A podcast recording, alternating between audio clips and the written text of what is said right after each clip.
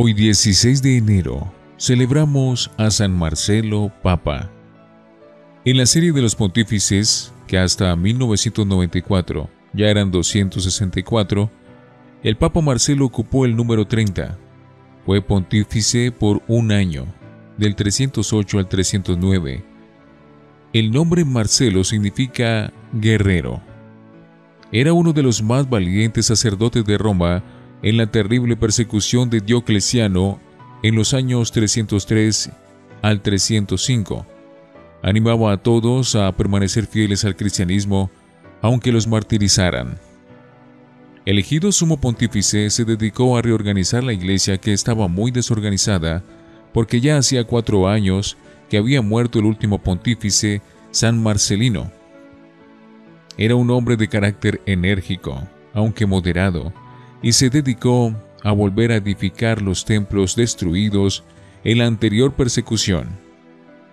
Dividió a Roma en 25 sectores y al frente de cada uno nombró un presbítero o párroco.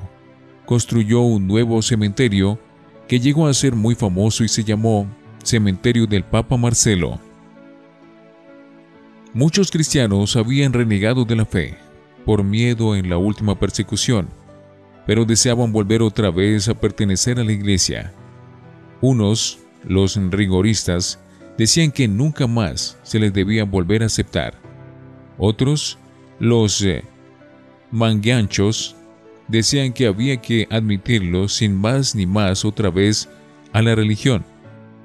Pero el Papa Marcelo, apoyado por los mejores sabios de la iglesia, decretó que había que seguir un término medio Sí aceptarlos otra vez en la religión si pedían ser aceptados, pero no admitirlos sin más ni más, sino exigirles antes que hicieran algunas penitencias por haber renegado de la fe, por miedo en la persecución.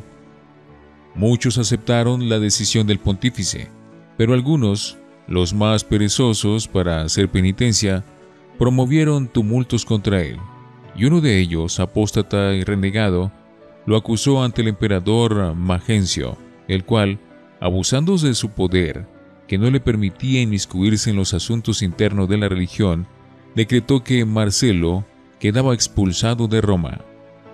Era una expulsión injusta porque él no estaba siendo demasiado riguroso, sino que estaba manteniendo en la iglesia la necesaria disciplina, porque si al que a la primera persecución ya reniega de la fe se le admite sin más ni más, se llega a convertir la religión en un juego de niños.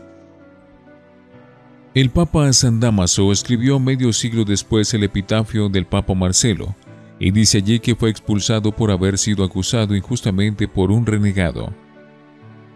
El libro pontifical, un libro sumamente antiguo, afirma que en vez de irse al desierto, Marcelo se escondió en la casa de una señora muy noble, llamada Lucina, y que desde allí siguió dirigiendo a los cristianos y que así aquella casa se convirtió en un verdadero templo, porque allí celebraba al pontífice cada día.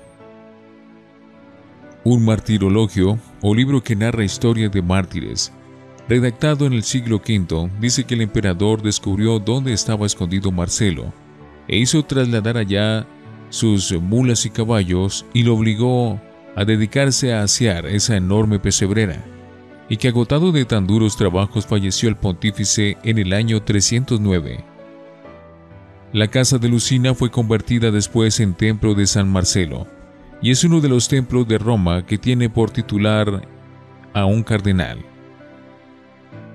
Señor Dios, concédenos la gracia de no renegar jamás de nuestras creencias cristianas, y haz que te ofrezcamos las debidas penitencias por nuestros pecados. Amén.